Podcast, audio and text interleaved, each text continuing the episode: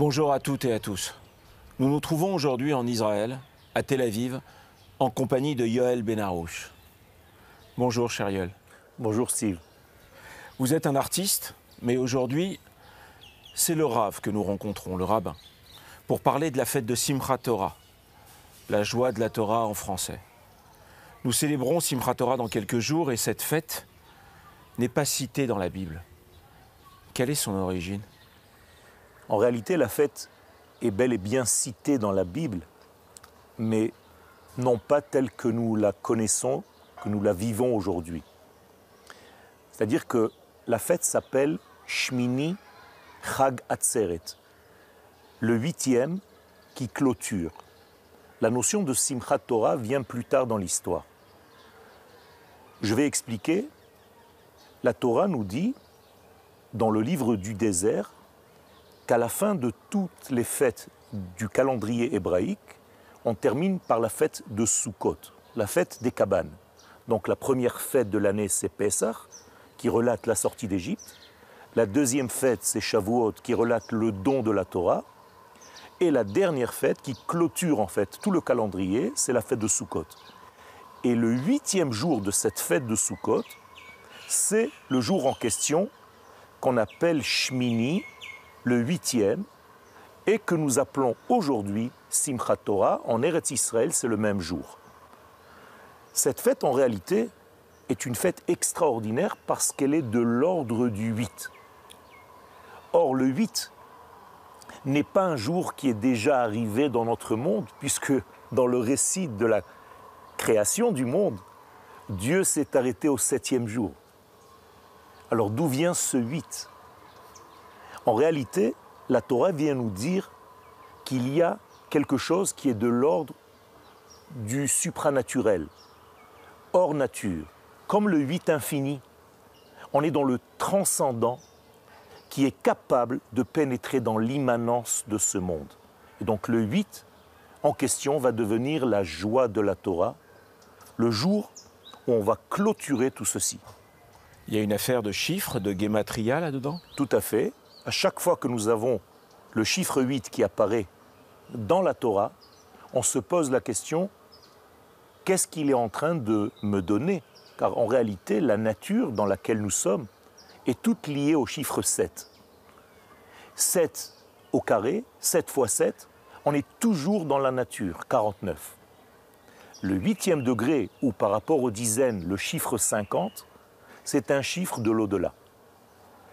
Par exemple, le don de la Torah a été donné le cinquantième jour. On appelle ça aussi le degré 8. Par exemple, la fête dont on est en train de parler, qui s'appelle dans la Torah Shmini Atzeret Tihye Lachem, je cite le verset, c'est le huitième degré, et là-bas vous allez arrêter. Là-bas vous allez confiné, là-bas vous allez tout rentrer dans un panier qui va vous donner en réalité la résultante totale de toutes les fêtes de l'année. Bien entendu, il faut comprendre le secret qui se cache. Qu'est-ce que célèbre cette fête? Bien, cette fête célèbre en réalité la fin de la lecture de la Torah. Les sages, étant donné que c'est la dernière fête de l'année, eh bien, le roulement de toute la lecture de la Torah va se terminer ce jour-là et va recommencer ce jour-là. Ça aussi, ça a été fait dans le temps. Auparavant, on terminait la Torah tous les trois ans et demi. Mais à partir d'un certain moment dans l'histoire du judaïsme, les sages ont décidé de faire le tour de toutes les sections de la Torah, qui sont au, nombre de 53. Ce jour-là, on termine on clôture et on recommence. Et nous avons une façon de faire cela. À chaque fois que nous sommes dans la fin d'un degré, surtout lorsque cela concerne la Torah, on doit faire une fête, mais pas la fête pour nous. Et vous l'avez bien dit tout à l'heure, c'est la fête de la Torah elle-même.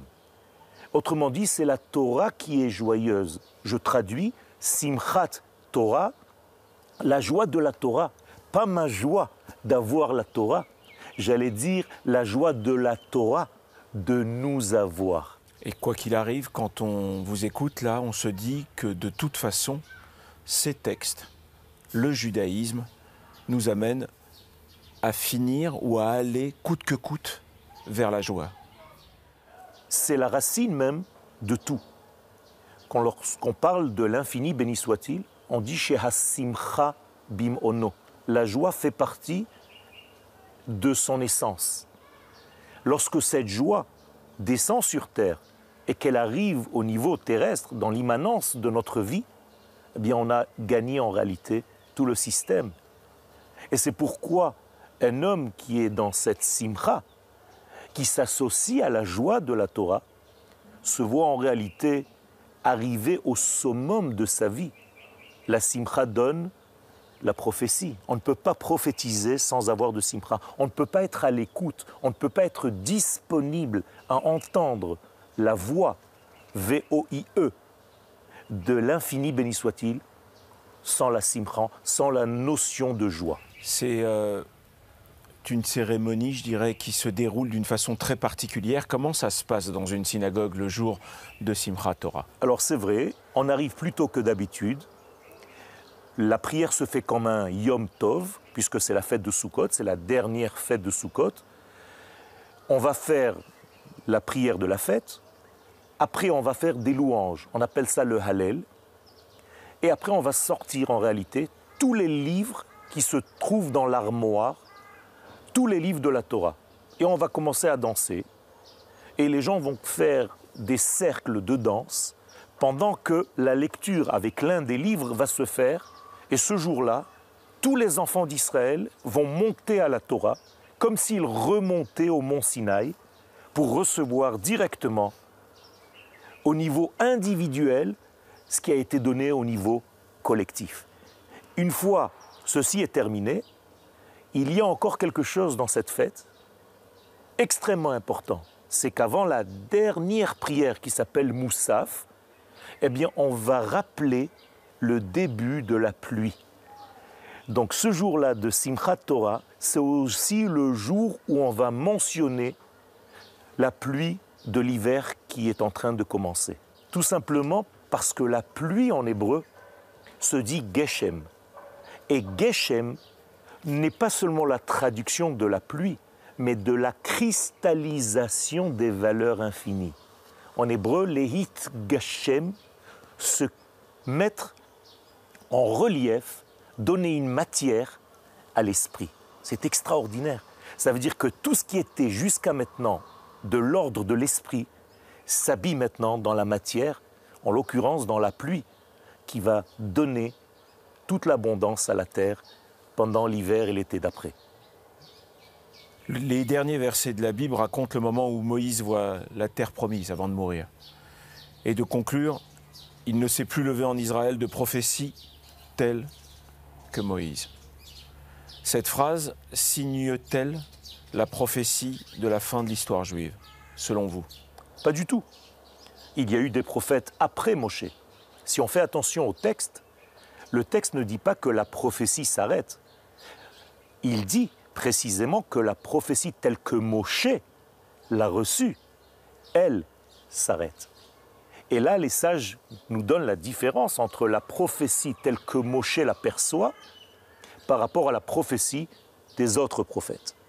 On appelle cela en hébreu aspaklaria meira, c'est-à-dire que Moïse recevait une prophétie comme un homme parle à son prochain, clair, limpide, sans rentrer dans des paraboles, sans devoir expliquer ni comprendre ce qu'on lui a dit. C'était la parole divine clair et net, précis. Alors que les autres prophètes, ou bien prophétisent par le rêve, ou bien prophétisent par des visions qu'ils doivent traduire dans la réalité de la vie. Et là, on a besoin d'une explication de la prophétie. En cela, la prophétie de Moshe, c'est la dernière prophétie, mais va commencer une autre forme de prophétie qui va passer et qui va se renouveler à la fin des temps, une prophétie qui, elle, passe par des résolutions un petit peu plus larges qu'il va falloir décoder pour arriver à comprendre le message divin.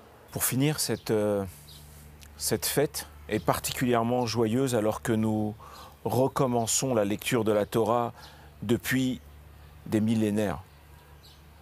Alors, qu'est-ce que ça signifie pour vous, tout ça? Ben, Tout simplement qu'il n'y a pas de fin. J'allais dire que la Torah, pour nous, a une forme spirale. C'est-à-dire nous sommes dans le cercle de la vie, dans le mouvement circulaire de la vie, mais chaque année, même si je suis au même point et à la même date au niveau du calendrier, je suis en réalité un degré plus haut que l'année d'avant. Je suis dans une spirale, mais une spirale qui a un sens. Non pas une spirale qui tourne autour d'elle-même et qui est plate, une spirale qui a trouvé une droite, une rectiligne, un sens. Et donc nous sommes dans un mouvement de vie qui va et qui avance et qui avance et qui avance. Ça veut dire qu'à chaque fois que je termine la Torah, en réalité j'ai terminé ce que j'étais capable d'entendre, de percevoir à mon niveau, mais je recommence parce que tout le monde a évolué entre-temps, et moi aussi. Et donc j'ai un nouveau degré dans lequel il y aura une nouvelle spirale qui va m'apporter encore d'autres lumières que je n'avais pas pris l'année précédente et que je vais pouvoir assimiler pendant la nouvelle lecture. Nous avons des lectures différentes de la Torah, de la même Torah, et chaque année, chaque mois, chaque jour, notre lecture doit devenir de plus en plus profonde pour savoir en réalité l'exactitude de cette volonté infinie dans notre petit monde bien limité. Vous avez une particularité, et c'est pourquoi je suis très heureux de vous recevoir, c'est euh, de jumeler l'étude de la Torah, et vous avez des cours et vous, enseignez euh, de façon très humble et, euh, très particulière et, et, très humaine, et vous avez votre côté artiste. On en parlait tout à l'heure avant l'émission, comment vous pourriez me dire ou comment vous pourriez euh, m'expliquer euh, l'attrait au judaïsme par rapport à l'art, l'art de vivre, l'art justement d'aller vers la joie, mais une joie qui est vraie, une joie qui est notre joie, une joie qui est dans le courage d'être soi. Vous savez, la Torah et le judaïsme n'est pas une religion. Nous sommes là parce que nous avons affaire à la source même de la vie. Je dois par ma propre vie, dans l'humilité totale, tout simplement certifier l'infini qui me traverse. Et je dois, dans mon degré individuel, certifier cette vie qui me traverse. En hébreu, le mot certifier se dit les amen. Les amen c'est la racine du mot emuna, qui est la foi, et en même temps omanut, l'art.